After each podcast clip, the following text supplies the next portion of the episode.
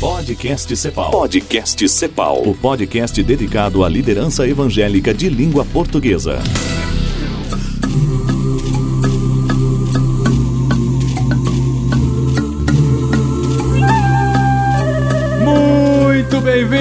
Ao Podcast Cepal. Ainda estamos no 43º Encontro Cepal, no Aquário de Ideias que a gente tem aqui graças à parceria de cepalimãos.com e Instituto Team Street Brasil, que tem apoiado a gente nessas conversas.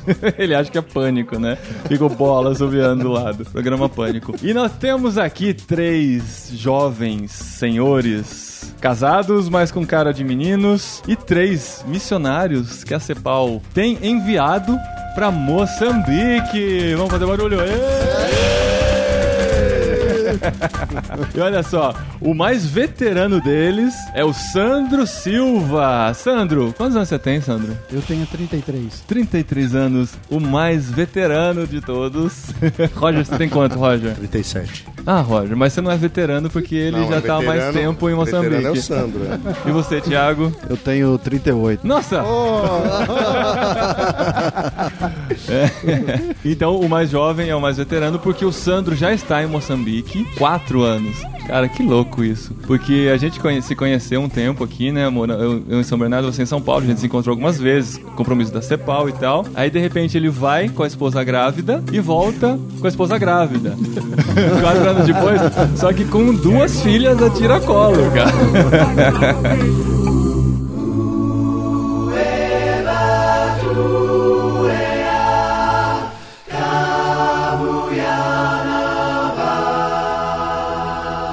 E aí, Sandrão, como é que tá Moçambique? Muito bom. Ah, prazer estar com vocês. Moçambique. Moçambique tá muito bem, graças a Deus. Meu filho já Ah. sabe que Moçambique é um dos países que fala português, do mundo. Ah, é, ele muito sabe. bom isso. Isso é bom. Ah, na verdade, nossa filha saiu daqui com 28 dias. Ah, tá. Quando nós fomos Nossa, enviados 28? no culto aqui ah, na CEPOL em 2012, então ela estava com 28 dias. Ah, e hoje o Tiago e a Suzana então foram enviados com um filho com quanto tempo? Um filho com 4 anos, Samuel, e tem O o Timóteo. Timóteo, com 4 meses. Olha só. Cara, que legal. Então, só pra vocês entenderem, o Sandro já está lá há quatro anos. O Roger e sua esposa Ludmilla e seus filhos Dedé e Dudu, Dudu e Dedé, Dudu Dedé, Fora. Dudu 9, Dedé 7, que vão conosco, né? que vão junto. Estão se preparando, né? Acabaram de entrar pra Cepal. E o- um testemunho legal, né, pessoal, é porque assim, o Roger e a Lud sempre foram nossos parceiros, sempre estiveram junto com a gente. A gente sempre conversou muito sobre missões, sobre Cepal. E a gente viu a evolução do Roger e da família pensando em missões e cada vez mais com o coração nisso. Só que a gente, por mudar de cidade, a gente era da mesma igreja, por mudar de cidade, a gente ficou com um contato mais remoto. E de repente o Cassiano manda no grupo dos missionários da Cepal, recebam os novos missionários da Cepal, aí tem lá a Aí foto tá do eu lá, né? Roger e Lud com a família. Eu falei, caramba, Que cara, legal, que né? notícia maravilhosa. A gente ficou muito feliz mesmo. E o Thiago e a família, qual é o nome da esposa? Suzana, a esposa. O Thiago e a Suzana com a família já estão prontos para serem enviados para Moçambique, né, Thiago? Isso. Na é. verdade, o- acabou de ser feito o, O envio, o envio né? oficial aqui no Acabamos de ser enviado.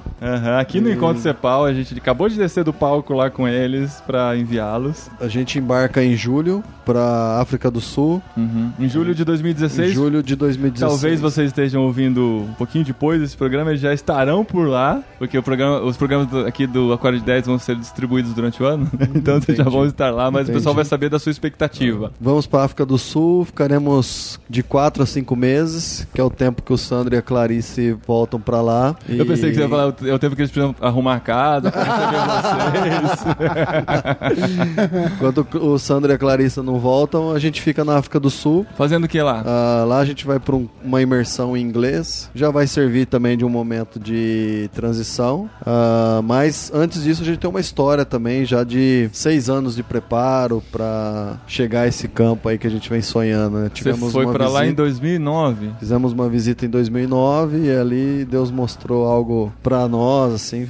Moçambique é um país apaixonante, né? O Sandro sabe muito bem. Verdade. E a gente voltou de lá queimando pra um dia voltar. Então agora pra gente é uma realização de ver Deus terminando um ciclo na nossa vida, né? Passamos por algumas coisas e muito que nos trouxe crescimento e agora Desde que vocês voltaram de lá, vocês voltaram com a certeza de que lá era o campo. Voltamos com a vocês. certeza. Voltamos com a certeza. Moçambique é um país apaixonante, né? E ah, uma série de, de desafios para a igreja, né? Então nós voltamos com esse intuito. No meio do caminho também conhecemos Sandro e Clarissa, aqui na Cepal mesmo, em 2011, né? O Sandro e ela já estavam aí no, no gatilho. né? E tivemos uma experiência bem legal também aqui na CEPAL, servimos aqui nos bastidores, Uhum. em 2011, na organização do congresso, né? e agora como missionários da CEPAL sendo enviados para lá, para trabalhar com o Sandro, e com a Clarissa e com o Roger e com a Lud. E Roger, quando é que nasceu essa paixão por Moçambique? É, também foi uma viagem de curto prazo. Eu fui em janeiro de 2014 e Mas você foi lá porque você suspeitava que podia ser um país interessante pra vocês investirem suas vidas? Ou assim, vou lá, vamos ver o que que dá? foi, acho que foi uma junção de fatores, né? Eu, por enquanto, né, não sei quando eles ouvirem, eu ainda sou do conselho missionário da igreja. Provavelmente vou ser convidado a me retirar, porque agora eu vou defender assuntos assim A causa própria? É, causa própria. Aham. Vou lá levar lá um. pôr em pauta lá um sustento 100%, enfim. ainda vai ficar legal.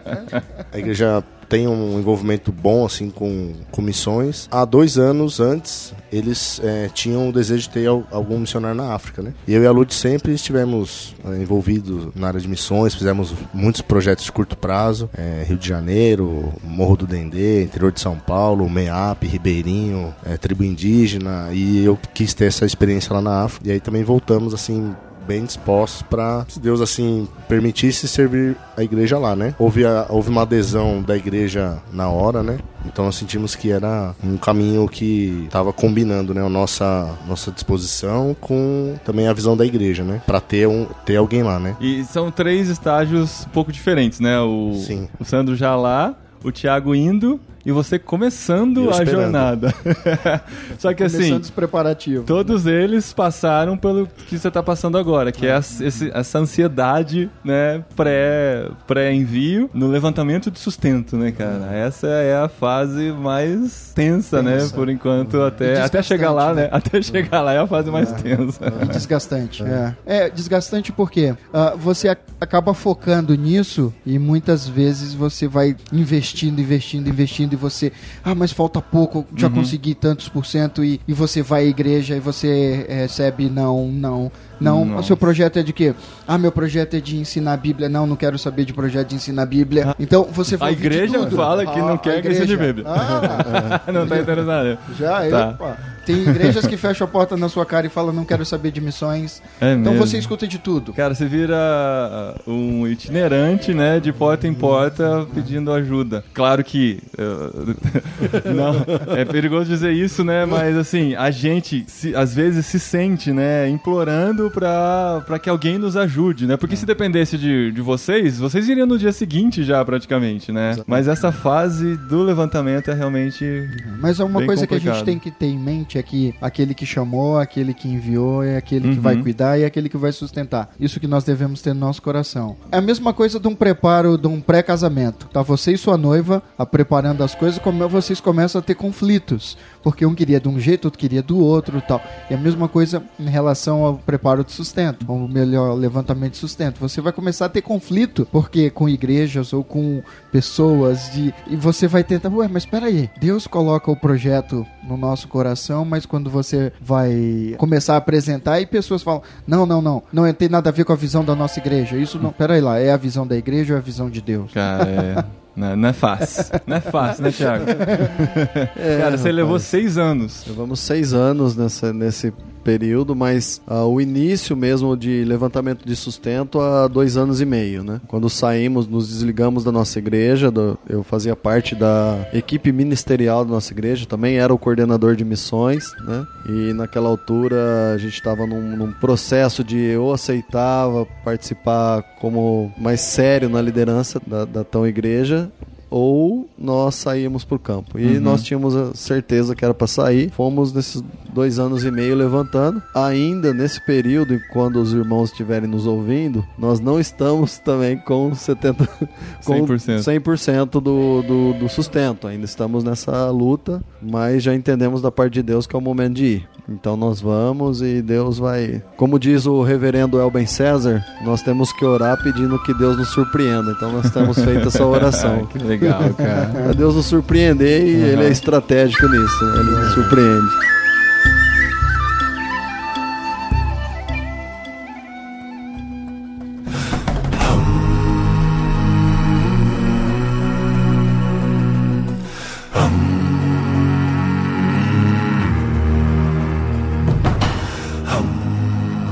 Roger, antes da gente fazer as perguntas direto pro, pro, Sandro. pro Sandro que já tá lá, eu quero saber um pouquinho da expectativa de vocês e o que você viu na sua viagem para Moçambique que chamou a sua atenção. Eu vi muita, muita carência, né? E pensando na parte eclesiástica, muita carência da igreja, né? Carência é, econômica, social, isso tem e não tem só lá, né? Mas a carência, assim, eclesiástica, pude presenciar as pessoas vindo pedir para quando eu fosse embora eu deixasse a minha Bíblia para ele, porque ele não tinha. Ou a pessoa chegar na igreja com a Bíblia rasgada, é, sei lá, começando em Josué, sabe? Uhum, pedaço, um pedaço só. da Bíblia é o que ele leva para a igreja. Também um rapaz de 21 anos, pastor de uma igreja com 50 membros, também duas horas de, de, de Beira. O que, que é isso? Duas horas de beira. É Beira a cidade que eu fui, né? Ah, tá. É, na cidade, a cidade Tá. mais, é a cidade mais metrópole. Pensei que era uma gíria lá de, de Moçambique. Então eu fui para a cidade de Beira, no centro de Moçambique, É. acho, acho segunda ou terceira maior cidade de Moçambique. Tá. E duas horas de viagem numa vila assim africana mesmo. É, Viagem de um carro. rapaz, um rapaz de 21 anos, toca uma igreja com 50 membros, com todas as deficiências e dificuldades que ele tem, né? E, e carências, né? Uhum. Inclusive é, de capacitação teológica, né? Entendi. Mas tá lá, servindo, a igreja se reunindo e as coisas acontecendo. É, isso a gente observou também, né?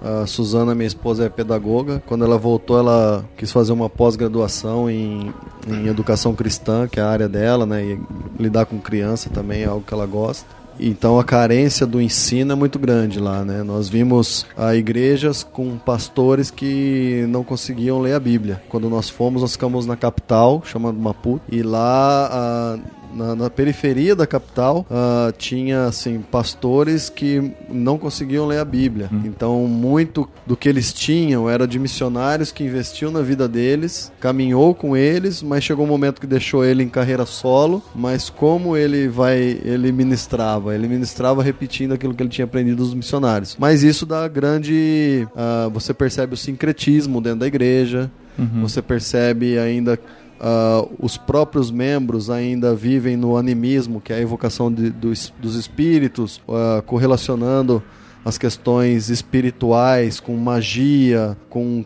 ah, pulseirinhas de, quebran de quebranto. Você vê muito, né, as crianças lá com essas pulseirinhas. E na região da capital, nós ficamos na região da capital, né, que é a região mais desenvolvida do país. Hoje o Sandro pode, é, que é Maputo, mas o Sandro pode confirmar, né, se Maputo se desenvolveu mais, que eu fui em 2009 lá, né. Nós vimos essa necessidade e uma outra necessidade que nos chamou a atenção de famílias no qual o homem seja exemplo, porque em Moçambique quem vai pra roça, bater enxada, vai cuidar da roça são as mulheres. Então a mulher faz o, o serviço braçal pesado, vai buscar água, vai regar a plantação, a, a mulher que tem essa dificuldade, enquanto o homem quando ele não é um artesão, ele trabalha em algumas pequenas indústrias, ou ele tem um negocinho, mas é a, a- e a carência é muito grande, né? Uhum. Então, homens que sejam exemplo. Notamos também um trabalho muito grande de mulheres missionárias, algumas assim, não criticando, mas com muitos anos de vivência lá, mas lá é uma cultura totalmente patriarcal, né? Então a mulher tem pouca expressão dentro daquela sociedade. Então as próprias missionárias que estavam lá fazendo um trabalho de formiguinha, muito bom, muito dedicados, mulheres santas mesmo, mas com pouca eficácia na própria igreja, porque ela não consegue ter uma expressão muito forte dentro da,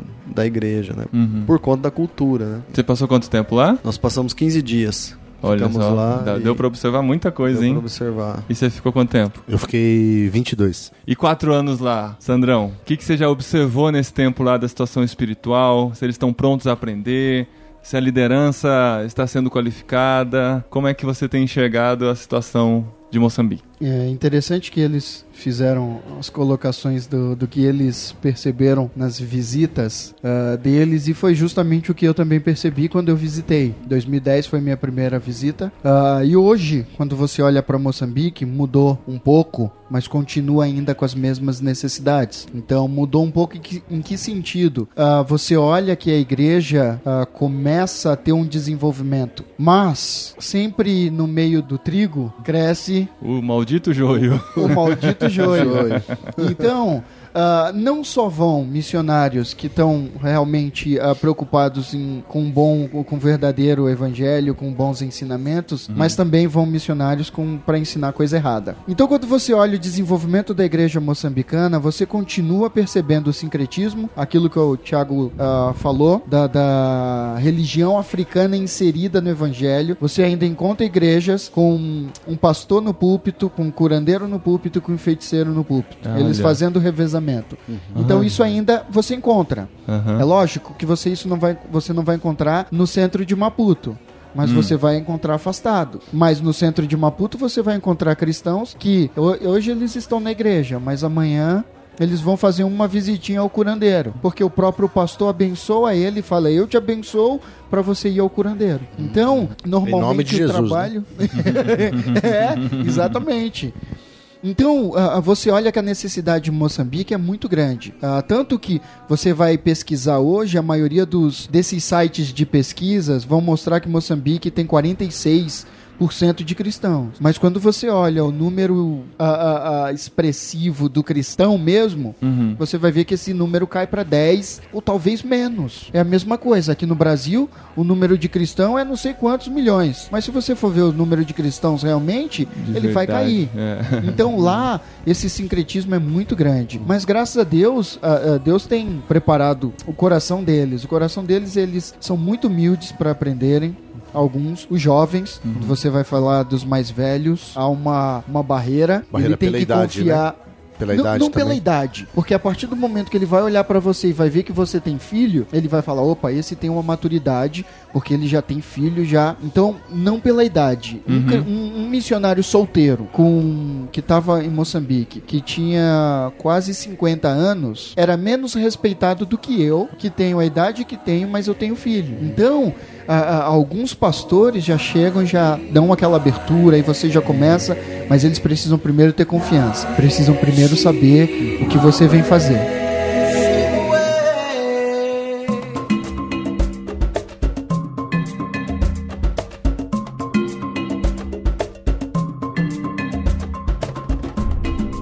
Relação ao idioma, o português é, é, dominante ou ainda tem alguns, algumas pessoas que não falam português? Que tem seus dialetos locais. Como é que funciona a comunicação lá? Português é o, a língua oficial, mas a gente fala. Só no papel. É, é, é a língua oficial, mas não é a primeira língua. Não é a primeira. De muitos. Uhum. Uh, o dialeto, Moçambique tem mais de 42 dialetos. Uhum. Então todo mundo até pergunta: e você aprendeu algum dialeto? E aí a gente até pensou em aprender. Mas se nós fôssemos trabalhar com um povo específico, isso seria natural aprender. Mas se eu aprendo o Xangana, o, que é o, o, o, dialeto do sul. Então, se eu for dar um treinamento no norte Não e aí que é Makua, e eles vão falar, você fala Xangana. Então, pera lá, você precisa aprender o Makua para chegar aqui. Ah, senão então, ele não vai te ouvir. Imagina. Vai ser mais uma barreira que um... A gente vai ter que ficar estudando quanto tempo para poder falar para falar. Um... Então a gente resolveu não aprender, porque nós trabalhamos uh, uh, ao longo do país. Então a gente trabalha Maputo,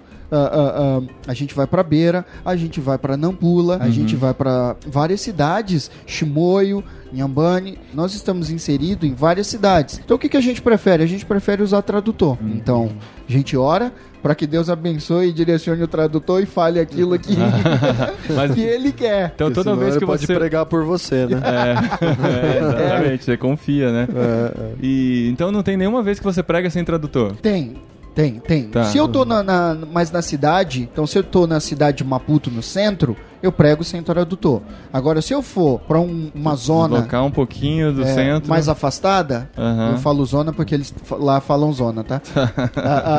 Se eu for para uma zona mais afastada, já tenho que usar tradutor. Olha É a mesma coisa se eu tô em Beira. Se eu tô na cidade da Beira, no centro, eu não tenho problema, posso pregar em português. Hum. Agora, dependendo de onde eu tiver, eu tenho que pregar em, eu tenho que pregar em português ou tem que ter uma tradução pro Sena, pro Dal ou para outro dialeto daquela região. Então, os centros são desenvolvidos. Um problema muito grande que vocês têm por lá é a questão da malária, né? Como que é. Você já teve malária? Não, e isso é interessante, porque a gente, eu e o Thiago, a gente tava conversando com uma pessoa que ficou em Moçambique dois anos e ele pegou malária seis vezes e a esposa pegou nove.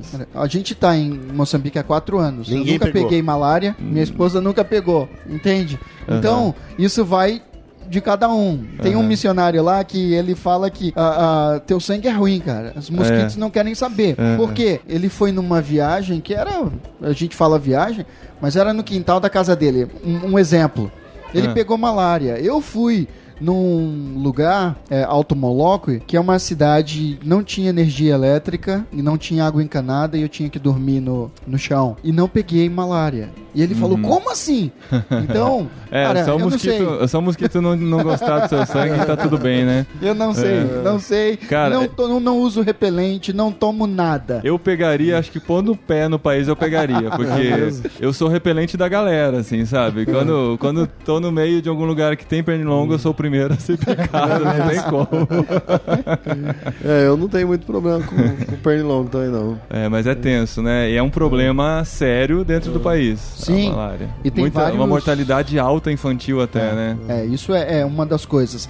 Mas o, o, o que é interessante é que normalmente as pessoas falam da malária como mortalidade infantil. Em Moçambique, o que causa mortalidade é que normalmente ah, eles têm uma outra doença, que é a AIDS. Então, quando há AIDS, quando a pessoa tem AIDS e se junta e ela Uma pega uma malária. malária, cara, Aí é, É fatal. morte. É fatal. É. Não tem imunidade Então, pra resistir. não tem, não tem. Entendi. Então é E difícil. o índice malária de mata. AIDS é, é alto lá. É né? altíssimo. É altíssimo. Justamente por quê? Por causa de coisas culturais que existem. Tipo, pô, então. a- a- Poligamia. poligamia, Bem comum, bem comum. até dentro da igreja. É, Essa risadinha. eu, inclusive, né? Várias Não, não, não. Não, normalmente, eu, eu- quando eu vou pregar nas igrejas, eu costumo dizer, né? Eu tenho três mulheres. Ah. Aí todo mundo. "Ah!" Eu, calma, eu tenho uma esposa e duas filhas. Então. Mas eles já assustam já. Porque. ah, Não, eu pensei que fôssemos só os africanos.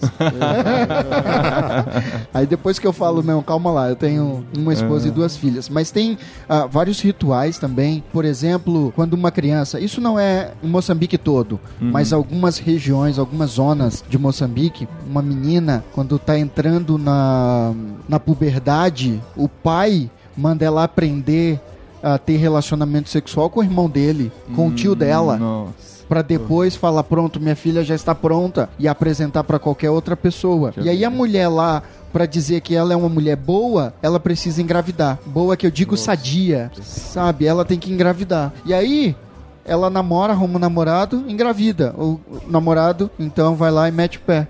Vai embora. E aí o que, que ela vai fazer? Vai largar o filho com os pais e vai atrás de outro homem pra poder sustentá-la e tal. E lá não tem esse negócio, né? Porque ah, depois de um, há uns anos atrás, eu acho que houve até um, um, um burburinho aí que o Papa foi na África e falou que era proibido usar Preservativo. preservativo. Ah. Então, Caramba. Então, beleza. Viu, mas o evangelho tem mudado isso porque as questões culturais são as mais intrínsecas, né? As mais resistentes. O evangelho tem transformado essas pessoas também em seus hábitos, em sua cultura? só ele pode transformar, né? Então isso a gente tem visto, graças a Deus. Eu tenho trabalhado nesses quatro anos em alguns seminários, dando aula também em algumas igrejas.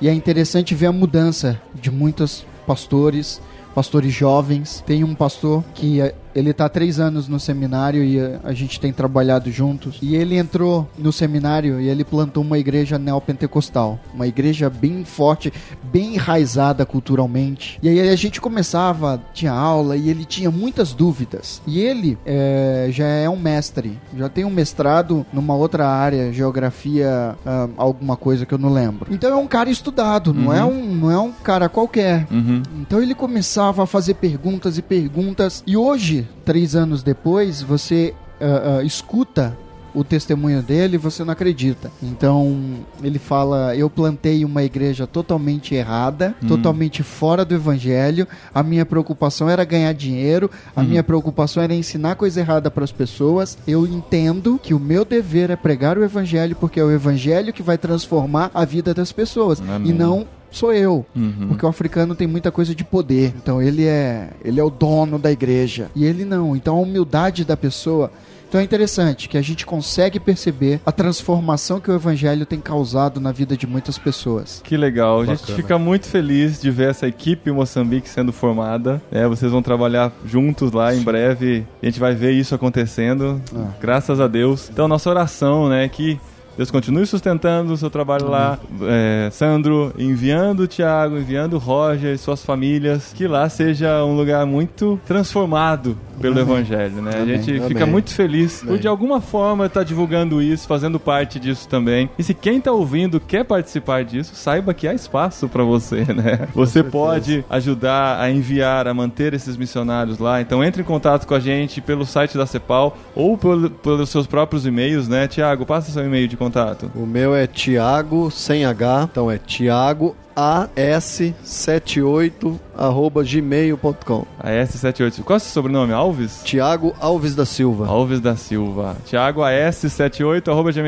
Sandro O meu é sandro.srbs@gmail.com. SRBS de bola S e Roger Yoshimura. O meu complicou, Roger Yoshimura, arroba gmail.